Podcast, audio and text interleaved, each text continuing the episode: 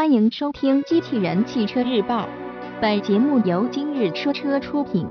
欢迎搜索关注“今日说车”栏目，了解汽车圈新鲜事。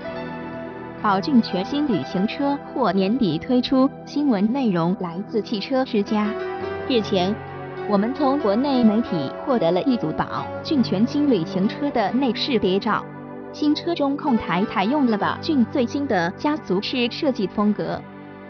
据国内媒体消息，该车有望在二零一六年底推出。首先从内饰来看，新车中控台采用了左右贯通式设计，中央空调出风口上部预留有独立式多媒体显示屏安装位，而这样的功能布局也是宝骏车型最新的家族式设计风格。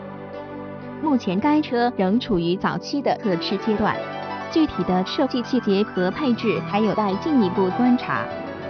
外观方面，新车前脸为宝骏家族式的三横幅设计，前灯组造型也具有一定的视觉冲击力。从车身侧面来看，该车腰线从前门开始逐步上扬，整体车身造型与传统的旅行车有所差异。此外，这款车尾部装配了一款 C 型的尾灯组。目前，有关这款车的动力信息较为有限。不过，据国内媒体猜测，新车有望搭载一台1.5升自然吸气发动机，传动系统匹配六速手动变速箱，同时不排除配备 1.5T 发动机的可能。